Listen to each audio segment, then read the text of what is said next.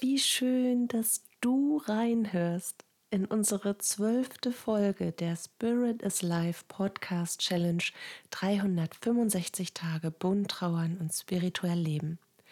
Für tägliche, hilfreiche Impulse auf deiner Trauerreise und eine Menge Wunder auf deinem Weg. Bist du dabei?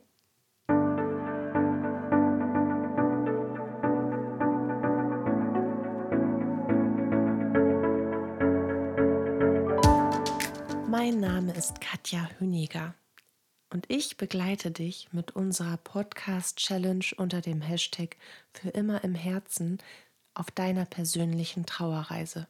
Und ich spreche mit dir über die bunten Themen von Trauer und Spiritualität, um dir damit Antworten auf deine inneren Fragen, mehr Sicherheit und Geborgenheit und vor allen Dingen Licht und Kraft in deiner Trauerzeit zu schenken.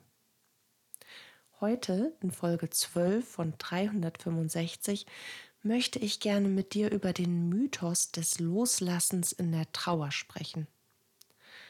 Sicher hast du davon gehört, dass es immer wieder Menschen gibt, die von Trauernden fordern, ihren jenseitigen Lieblingsmenschen loszulassen, um selbst weitergehen und vorankommen zu können.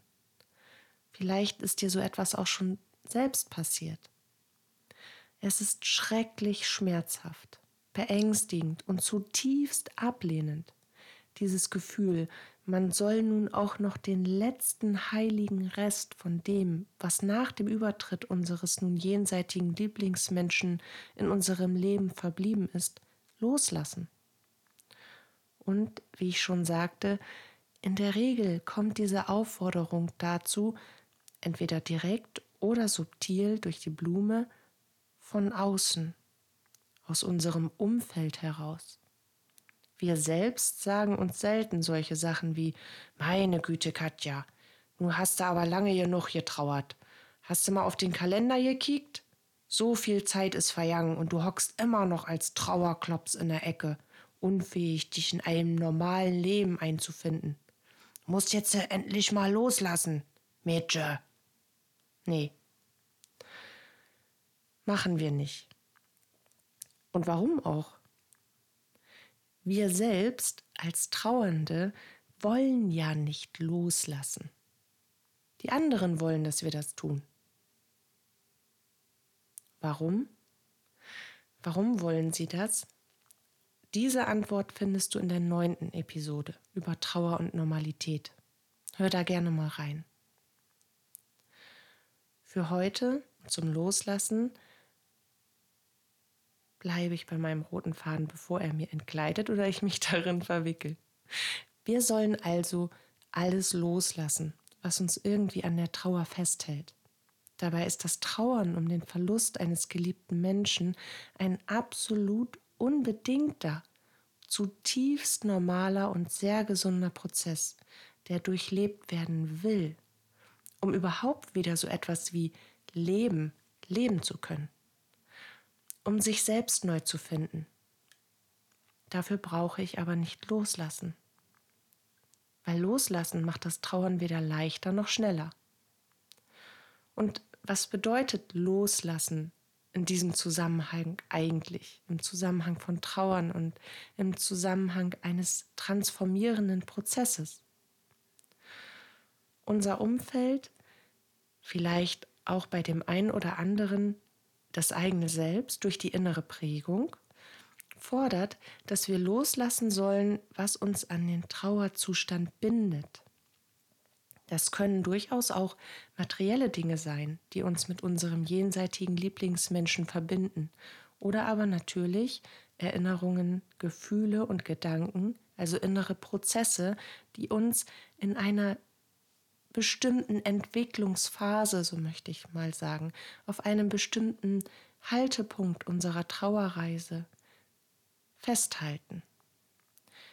Wir können nicht so schnell weiterziehen, wie wir es gerne möchten, einfach weil wir davon ein wenig gebunden werden, um genau das, was uns dann beschäftigt, zu bewältigen, um das zu durchleben, um es überhaupt erst begreifen zu können.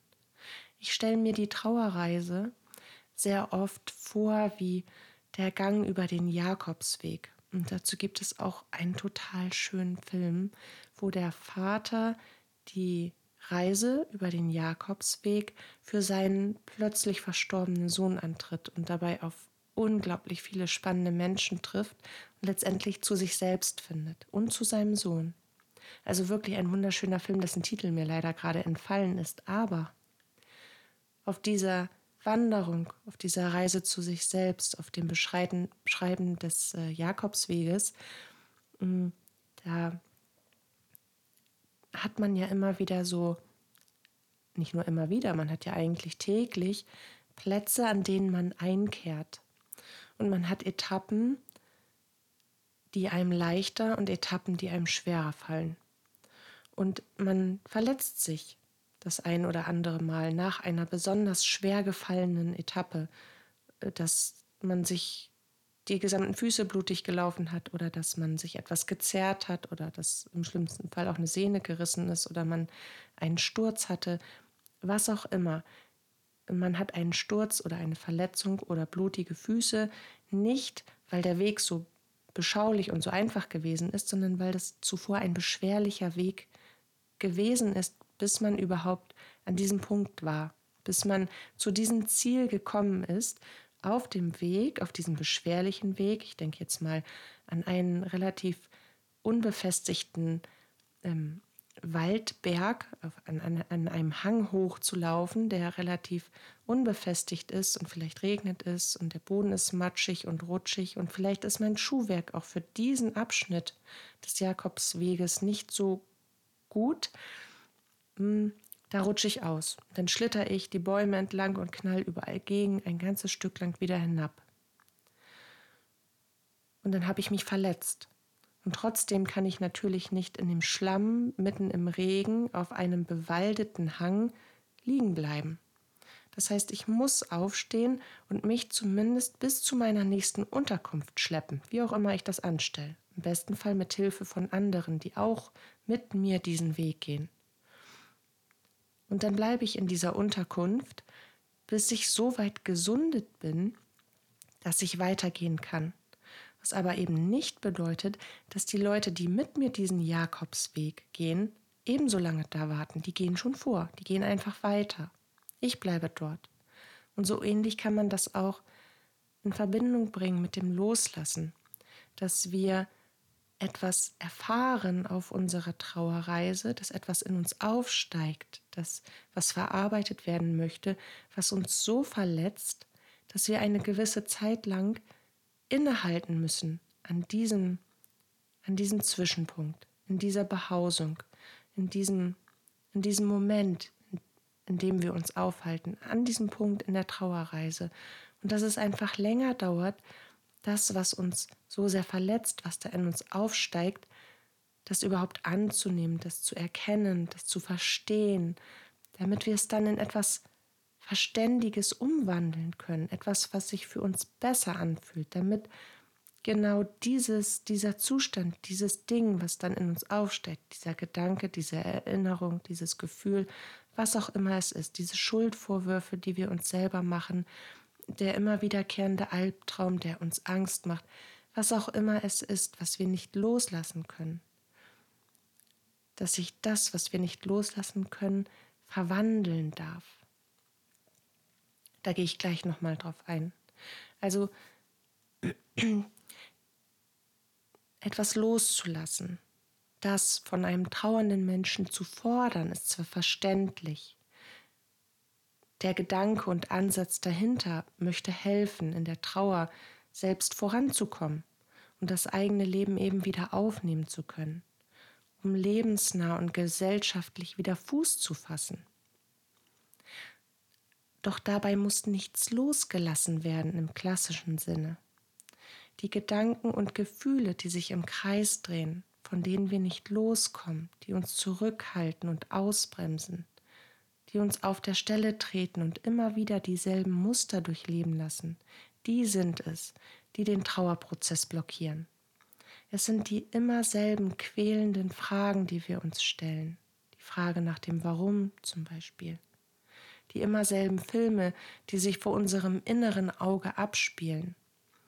Und es ist die Wurzel die wir packen müssen, um das, was uns belastet, loszulassen und nicht das, was uns gut tut. Nicht das, was wir behalten wollen, aus dieser Gesamtsituation, aus diesem Gesamtding, was da in uns aufsteigt. Weil natürlich auch dieses Ding, was auch immer es für dich ist, hat zwei Seiten, so wie alles im Leben zwei Seiten hat. Diese Situation hat etwas Gutes für dich, etwas, was dir dient und etwas, was dich beschwert und was dich blockiert und was dich schmerzt. Und das Gute, das muss nicht losgelassen werden. Keine Erinnerung, kein Kleidungsstück, kein Hammer oder kein Schlüsselanhänger, nichts dergleichen muss losgelassen werden. Es ist die Frage hinter der Frage. Warum quält mich diese wiederkehrende Frage? Warum halte ich an ihr fest? Was bewegt mich dazu, dass ich diese Frage einfach nicht beantworten kann oder dass mich die Antwort nicht befriedigt, dass sie für mich einfach final nicht beantwortet werden kann oder dass ich die Antwort nicht hören will oder weil ich die Antwort darauf nicht finde? Zum Beispiel. Oder eben, warum dreht sich in meinen Gedanken der immer gleiche Film? Und was empfinde ich dabei? Wofür gebe ich mir vielleicht die Schuld? Oder was meine ich hier und da nicht richtig gemacht zu haben? Das ist es, was beantwortet, geheilt und verwandelt werden will. Doch das wissen eben die wenigsten Menschen in deinem Umfeld. Das ist es, was du selbst verstehen und ihnen dann begreiflich machen musst, um deine Ruhe und Trauern zu haben, schlicht und, er und ergreifend gesagt. Damit du verstehst und damit sie verstehen lernen, worum es wirklich geht beim Loslassen. Weil Loslassen ist eben nicht gleich Loslassen. Das Wort Loslassen, das Wort allein, steht im Unterbewusstsein schon für Verlust weil wir im Leben eher die Erfahrung gemacht haben, dass etwas loszulassen gleichermaßen auch bedeutet, etwas nicht mehr zu haben. Wenn der Gedanke in dir arbeitet, deinen jenseitigen Lieblingsmenschen nach seinem Übertritt nun loszulassen, dann brüllen viele Teile in dir ein klares Nein, weil dein Unterbewusstsein dir in dieser Überlegung etwas loszulassen auf Basis deiner bisher gemachten Lebenserfahrung zuwirft, dass der Prozess des Loslassens nicht nur mit dem Schmerz deiner Trauer zu tun hat. Dein Unterbewusstsein suggeriert dir, eben auf Basis deiner bisherigen Lebenserfahrung, die mit Verlust zu tun haben, dass du auch alles andere verlieren würdest, was euch verband oder immer noch verbindet, wenn du loslässt. Und das ist natürlich totaler Quatsch. Aber das ist der Job deines Unterbewusstseins. Dein Unterbewusstsein hat den Job, dir immer wieder Lösungsansätze und Erfahrungen, die du schon gemacht hast, aufzuwerfen, damit du für das, was du jetzt gerade erfährst, eine ebenso schnelle Lösung bilden kannst, aufgrund deiner Erfahrung, die du schon gemacht hast. Und wenn wir früher etwas verloren haben, dann haben wir es in der Regel selten wiederbekommen. Also ist natürlich die mathematische Gleichung dessen, wenn ich etwas erstmal weggebe, dann habe ich wenig Chancen, es zurückzubekommen. Weil in der Hauptsache, wenn wir jetzt 95 Schlüssel verloren haben, dann haben wir im besten Fall fünf davon irgendwo wiedergefunden und die anderen 90 waren weg. Als plattes Beispiel. Aber das ist eben der Job deines Unterbewusstseins. Und dein Unterbewusstsein kann nur durch dein Bewusstsein mit einer anderen Aufgabe gefüttert werden beschäftigt werden.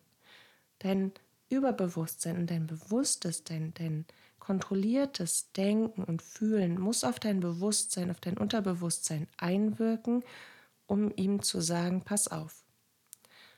Ich weiß, du machst nur deinen Job, aber du vergisst dabei ganz wichtige und kleine Sequenzen, Sequenzen des Lebens.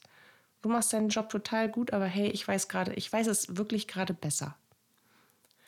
Also bringst du diese instinktiven Gefühle zurück, weil du es besser weißt, dass wenn du etwas loslässt, was dich belastet, was emotionaler Natur ist, du nichts verlierst, sondern du nur gewinnst. weil es sich verwandeln darf. Es geht darum, der Wurzel auf den Grund zu gehen und herauszufiltern, was dich in deiner Trauer besonders quält. Welche Gedanken, welche Gefühle, welche Vorwürfe gegen dich selbst, welche Umstände, welche Situation. Was genau ist das? Und das, genau das, diese Wurzeln, die müssen erkannt, verstanden, akzeptiert, geheilt und dann verändert werden, um das Falsche eines Ganzen, um das, was dich belastet und das Schmerzhafte eines Ganzen loslassen zu können. Also das, was dich in deinem gesunden Trauerprozess blockiert, was dich am gesunden Trauern hindert. Und natürlich kann dies auch auf materielle, weltliche Dinge übertragen werden. Es gibt sie, die Orte, die wir nicht mehr aufsuchen können, ohne dort zusammenzubrechen, und die Dinge, die wir nicht mehr in die Hand nehmen können, ohne dass etwas dabei in uns zerspringt. Sei achtsam mit dir selbst und frag dich nach dem Warum. Warum fühlst du so und warum denkst du so? Und dann fragst du dich, was denkst und fühlst du dazu eigentlich? Was ist der Gedanke hinter dem Gedanken und was ist das Gefühl hinter dem Gefühl? Und ist es wirklich dienlich für dich, wenn du dieses Ding behältst? Was bewegt dich dazu, das zu behalten? Was bewegt dich dazu, es behalten zu wollen? Auf dich selbst und deine Trauerzeit bezogen. Und vielleicht brauchst du hierbei ein wenig Hilfe. Das ist vollkommen in Ordnung. Es sind komplexe Prozesse, die in dir stattfinden und die sind überwältigend, einfach weil sie eben so viel Schmerz und so viel Nebel mit sich bringen, dass man alleine kaum durchsteigt. Nimm bitte Hilfe an, wenn du Hilfe brauchst. Such dir Hilfe. Wichtig ist, dass du dich dir selbst öffnest, um etwas verändern, um etwas transformieren und schlussendlich eben auch loslassen zu können, was dich quält. Immer wieder, es quält nicht die anderen, darum sind die anderen völlig schnurzpiepe. Es quält dich. Und nur dann, nur dann, wenn dich etwas quält, wo du das Gefühl hast, dass sich das einfach in seiner Grundstruktur nicht verändern will, egal wie viel Zeit vergeht, man, mm, das wird nicht besser, das quält mich immer noch. Nur dann, dann solltest du über das Loslassen also über die entsprechende Veränderung in dir nachdenken. Alles andere, was natürlich auch schmerzt, aber nicht quält, das gehört in einen gesunden Trauerprozess. Und das verändert sich mit dem Trauern selbst. Auf dem Weg deiner Trauerreise wird dein Rucksack auch leichter und leichter. Und es kann auf unserer Trauerreise der Tag kommen, an dem du beginnst, achtsam und liebevoll mit dir umzugehen. Dass du selbst immer mal wieder das zarte Gefühl, diesen inneren Impuls hast, dass es an der Zeit ist, bestimmte Dinge, die mit der Trauer in Zusammenhang stehen, loszulassen. Und das tun wir, damit wir lernen, aus dem Rückwärtsdenken und aus dem Rückwärtsfühlen und aus dem Rückwärtswünschen herauszutreten aus unserem eigenen, eigenen selbstgemachten Schatten, um einfach auch in unserer Gegenwart Fuß zu fassen, die wir als solche im Rückwärtsprozess gar nicht akzeptieren können. Und das ist gut und das ist richtig so, wenn du so empfindest. Weil deine Seele hat den Wunsch, nach vorne zu schauen, ohne das abzulegen oder zu vergessen, was hinter ihr liegt. Sie hat nämlich kein Hinten, alles, was war, liegt in ihr. Aber sie möchte frei sein. Sie möchte sich frei leben mit allem, was war. Du darfst also den Gedanken, bestimmte Prozesse oder Dinge zu verändern, von denen du spürst, dass sie sich plötzlich im Trauern nicht mehr gut anfühlen, auch verändern. Und du brauchst keine Angst zu haben, dadurch etwas zu verlieren. Das wirst du nicht. Du trauerst auch nicht weniger. Du trauerst anders. Du trauerst besser für dich und für dein Seelenheil. ein Seelenheil, das sich langsam aus Narbengewebe wieder zusammenfügt. An dem Lebensabschnitt deines Seins, wo der Verlust deines Lieblingsmenschen und dir selbst alles auseinandergerissen hat.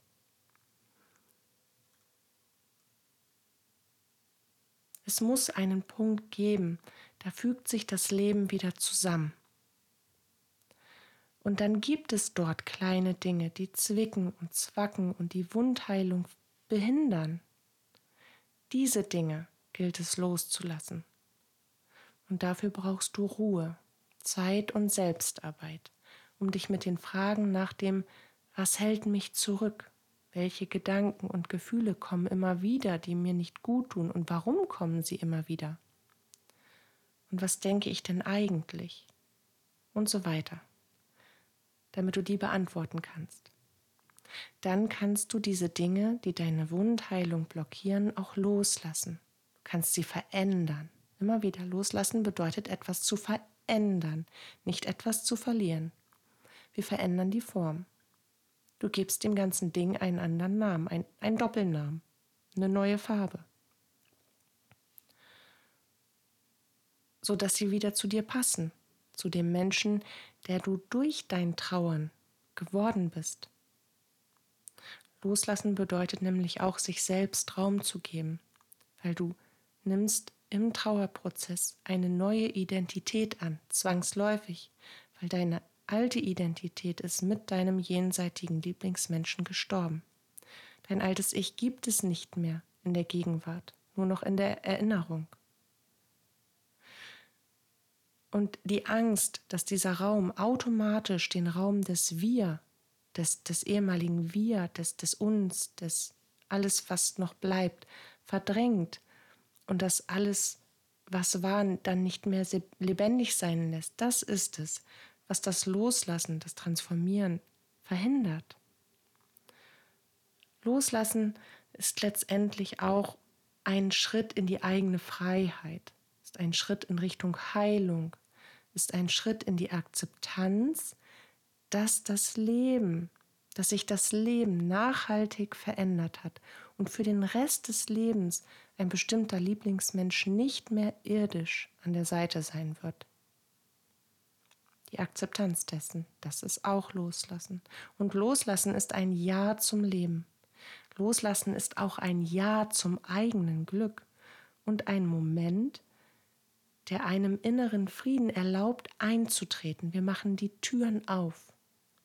Wir machen die Tür für das Leben wieder auf. Loslassen bedeutet Akzeptanz.